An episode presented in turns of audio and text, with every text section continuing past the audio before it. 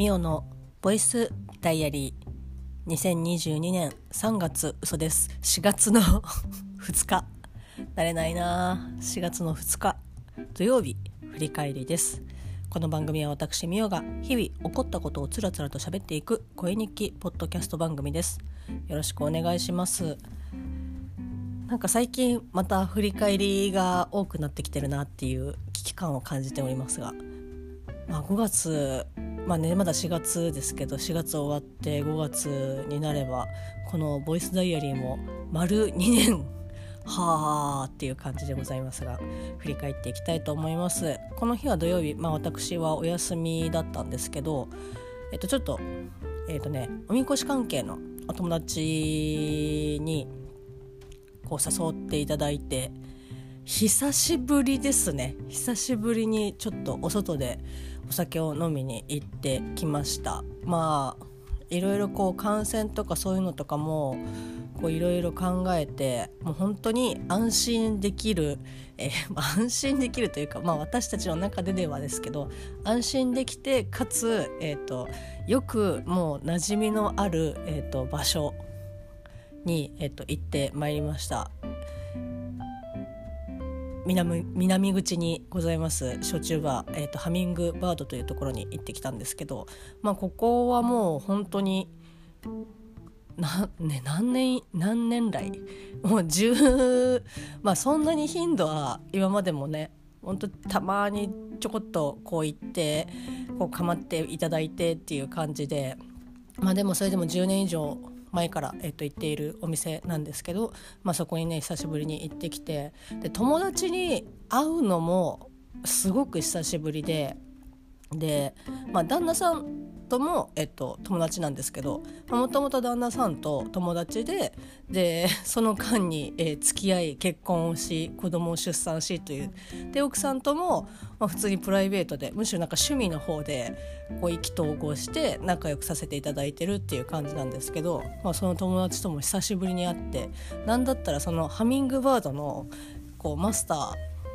ことマスターことコウさんともですね、まあ、久しぶりにコウさんはもう本当にマジで久しぶりですね。最後行ったのいつだっけなっていうぐらいなので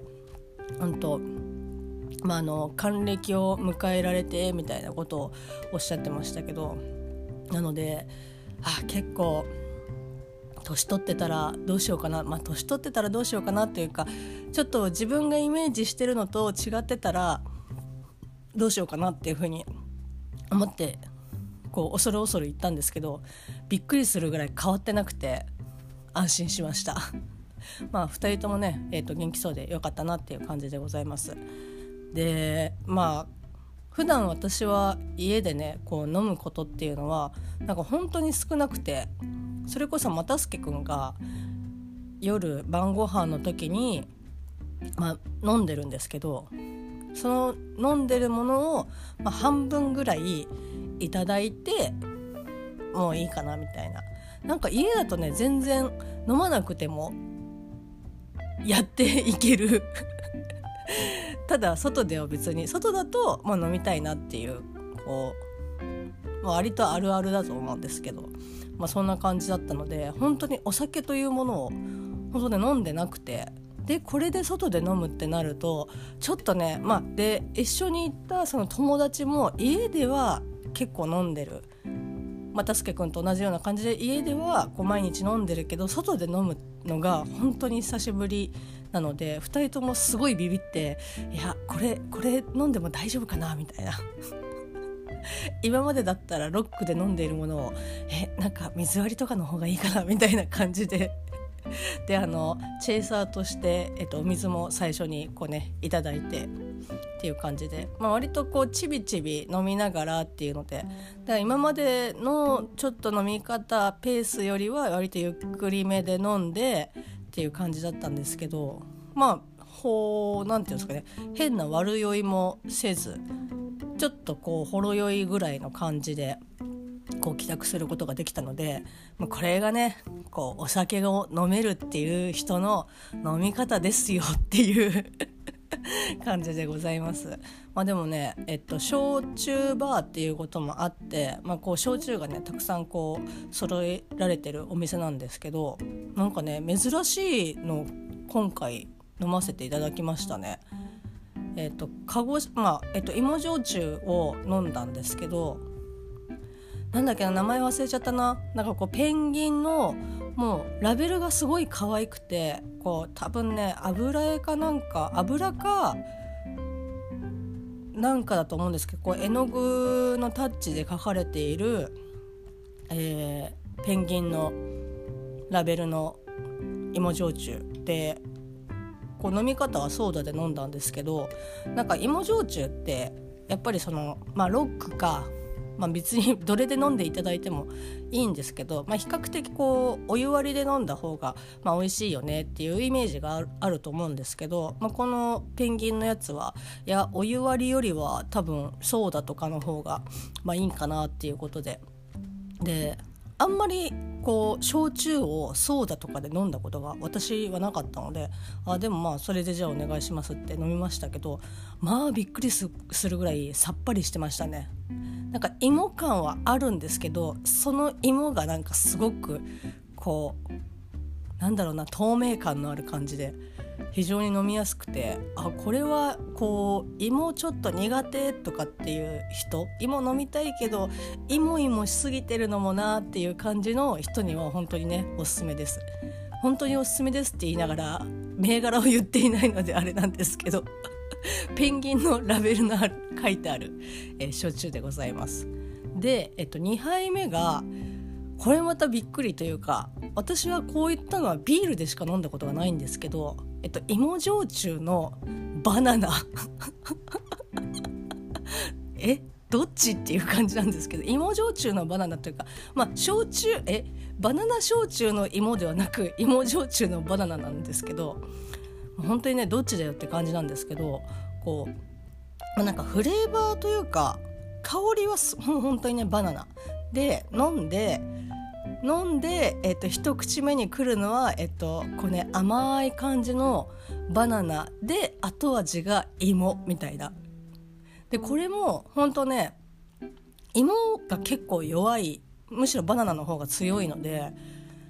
これも、えっと、芋焼酎ねちょっとのの飲んでみたいなっていう、えっと、トライする方にちょっとねおすすめしたいなっていう、えっと、焼酎でございますこれも、えっと、銘柄が思い出せないので えー、このさっきのねペンギンを作っている酒造さんと同じところだったっていうのが、まあ、私の最大限の提供できる情報でございます。え非常にですね美味しかったですね。で最後ですね、まあ、これは別の酒造さんなんですけど、えっと、ライチのライチ風の味がする芋焼酎、まあ、これは、えっと、別にライチのさっきのねバナナと違ってライチのフレーバーとかそういうのを使ってるわけではなくなんかもう完全に香りだけがライチ。もう本当にライチなんですよ。で飲むと芋みたいな。飲んだ時にこうライチがライチの味がして、えっと、芋が来てとかっていうんじゃなくてもう完全に芋。なのでちょっとねあれ？みたいな。さっきライチの香りがしたはずだがもういないみたいな 感じで。まああの最後飲んだやつはうんなんだろうな、まあ、ちょっと変わり種じゃないですけどまあこう普通に芋焼酎っていう感じでしたね。非常に美味しい。まあその3種類とも非常に美味しくて。で3種類とも、まあ、ソーダで飲んだんですけどまあなんだろうな、まあ、3種類とも飲みやすいなっていう感じでございます。まあ、私が一番好きな芋焼酎は、まあ、一番好きなというかね芋焼酎もたくさんありますからなかなかねこうこれっていうのとかよりは、まあ、比較的置いてあるお店が多いもので、えー、と好きだなって思うのは山猫です。山猫はですね非常に、えっと、お湯割りで飲むと美味しいですなんかねえっとラベルはなんか山猫っていう感じなんですけどちょっと可愛らしいタッチで書かれていた記憶があります。非常におすすめです。これをなんかお湯割りで飲んだ方がいいかなっていう感じなんですけどまあそういったね、えっと、久しぶりにお酒を飲み楽しくこう喋ってみたいな感じだったんですけどまああの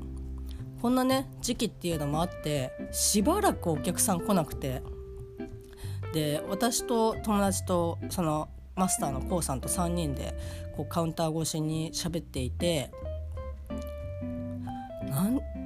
23時間ぐらい2時間ぐらいですかね？23時間ぐらいしたら、まあ、こうお客さんがパラパラと来てみたいな。でもともと,、えー、と別で、えー、と知り合いというか友達の人とかも来て「あ久しぶり」みたいな感じで。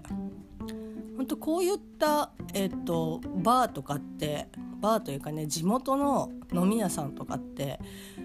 本当にねあのどこかしらでつながってるので、まあ、ある意味下手なことできないなっていう感じなんですけど、まあ、久しぶりに別の友達とも会えてっていうことで。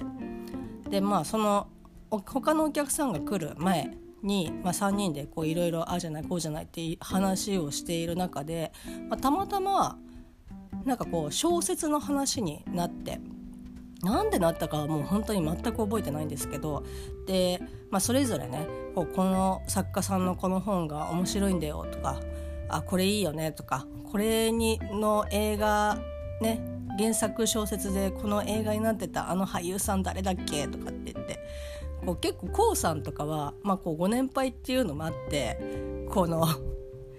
俳優さんの名前は出てこないけどその俳優さんとその作品に関する、まあ、こうヒントみたいな、えー、と感じの確かこうこれに出ててとかこういうセリフをよく言う人でとかっていうのを、えー、と言ってくれたので、まあ、その本当にそのまんま、えー、そのキーワードで検索をかけたらバッチリヒットするという。いやマジであのネットすげえなって思いながらこんなこんなあの単語で出てくるんかっていう。で見せると「ああそうそうそう」みたいな感じで言ってたのでなんかもうそれが面白かったなっていう感じなんですけどまあそんな中ですねまああのまあ、3人とも、えー、と好きな小説とかの話をしていてでなんかみおちゃんとかってどんなの読むのみたいな。で私が普段まあ普段読んでるっていうほど読んではいないというかね読めてはないんですけど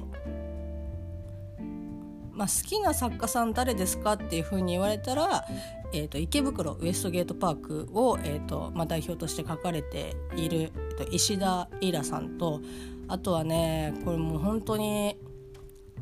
なかなかいらっしゃらないんですけど相葉秀夫さんというどちらかというとなんだろう政治サスペンスとかそういう警察とかそういうちょっと社会派みたいな一応えーと、フィクションなんですけど読んでるとこれ大丈夫なのかなっていうふうに 思うようなね、えーと、感じのものが多いんですけど出てくる作中の、えーと、登場人物の、えー、と名前だったりとか会社名とかいやこれ絶対あの会社だよねとか っていうのが読んでるとまあ分かるんですけど、まあ、そういった感じの、まあ、この相葉先生自体も、えー、とジャーナリストていろいろなんかまあ自分で活動されているっていう形方なんですけどまあでも大体言ってあんま大体の方がピンとこない感じだったんですけど、まあ、ダメ元で、まあ、石田イラさんと相葉秀夫さんですかねって言ったらまさかの k o さんが「え相葉秀夫ほぼ全部読んでるよ」というふうに言われていやもう本当に人生初え自分がこうっていうか相葉さんを読んでる人に会ったこと、まあ、もちろんねこのツイッターとかそういうのでこう検索をねすれば読んでる方は多分5万といらっしゃると思いますしそういったところでつながるっていうのも全然まあありっちゃありなんですけどこうリアルの、えー、まあちょっとここでは一応友達と呼ばせていただきましょう。えっと、友達が読んでるっていうもうほぼ奇跡ですよ。まあ、これこそ本当になんかね一生出会わないなっていうふうに 思って私はいつもその相葉さんの小説を読んでるのでいいやマジでっていうあの本当にこの日は一番これがテンションが爆上がりしたなっていう。友達とね久しぶりに会えたっていうことももちろん嬉しいですけどなんかそれとはまた違ったジャンルというかベクトルの方でテンションがね上がって非常に嬉しかったなって言って。でまあ話を聞く限りだと、えー私よりももう全然読んでるみたいな。こう読んだやつねタイトル上げたりとかしてで私も、まあ、漫画とかねアニメとかそういったものと同じような感じで小説もそうなんですけどなんか割とこの先生の新作何月に出るみたいな感じで追っていることはなくて結構本屋さんに行って発見して買うみたいな感じなのでなんだったら今まで読んだやつの続編が出てるっていうことすら知らなくてえ血の足立ちの続き出てるんですか？みたいな。感じでこう教えてもらったりとかしてあーいやなんかちょっと相葉先生の私の相葉秀夫小説の「パイセンですね」みたいな感じでこうキャッキャキャッキャあの話をしてたんですけど、まあ、一冊だけ一冊だけ、えっと、こうさんが「えあそれ知らないかも」っていう風な、えっと、本を、まあ、私が、まあ、ぶっちゃけ読み終わってないんですけど それを教えてたので、まあ、そこだけ、まあ、こうさんにはちょっと有益な情報をねご提供することができたかなっていう感じです。こうさんもなんかネットで調べたりとかっていうことは基本されないのであれなんですけど、えーと、クランクインというまあ本当相葉秀夫を読んでいる人からするとなんかなんでこれ書いたのっていうような、えっと、感じの、えっと、本が、まあ、一冊あるんですけど、まあ、これ私も、まあ、調べてないし読み終わってないので何とも言えないんですが、えっと、今まで、まあ、やれ警察だやれ公安だっていう話をしていてなんなんかこうもう泣き寝入りというかななんだろうな結局強いものが勝つのかみたいなっていうような、えっと、お話が、まあ、別にそういったね最後すっきりするところもあるんですけどなん、うん、こうなんかしびろうとかそういったところに近いですかね。どっちも合ってるけどっていう、えっと、話が比較的多いんですけどこのクランクインに関しては本当にもう映画を作るまでの、えっと、お話でで、まあ、主人公のが、まあ、男性のうん多分3 4 0代ぐらいの、まあ、営業の方なんですけどすごい映画が好きで。で、まあ、なんかこう仕事の休憩中とか、まあ、出先外回り中とかにこうミニシアターでこう映画を見るのが、えー、趣味っていう感じの方なんですけど、まあ、その方が一応まあ手術クというか窓口になって原作超人気原作あ超人気小説を、まあ、実写映画化しようっていうので、まあ、こういろんなスタッフとかなんだったらその原作の、えー、作家さんに、えーと、許可をいただくみたいな。で許可をいただくのもなんかもうほぼ先に映画もうこれ作ろうみたいな感じの話が先に進んじゃってて許可をまだなんか得られていないみたいなそんなことあるのかっていう感じなんですけど。でこう作家さんにこう行って会いに行ってみたいな。すごくこう変わってるというかもう本当に一癖も二癖もある、まあ、作家さんなので普通のこう営業さんとかね人が行っても門前払いを食らうところを、まあ、あるこうヒントを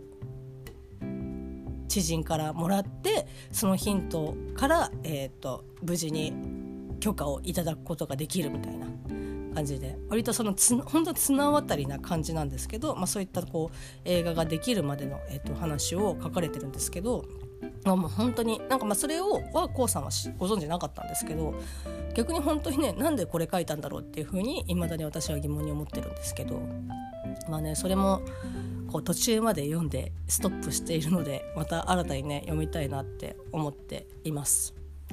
まあ本当まさかこんな身近なところに相葉秀夫を読んでいる人と出会えるとはっていう感じだったので非常にですねなんかあーすごい嬉しいなっていう感じの一日でございました。はい、えー、リアルタイムの時間ではですねもうすぐ会社に出勤をしなきゃいけないのでそろそろこの辺で終わりたいと思います。それではまたね。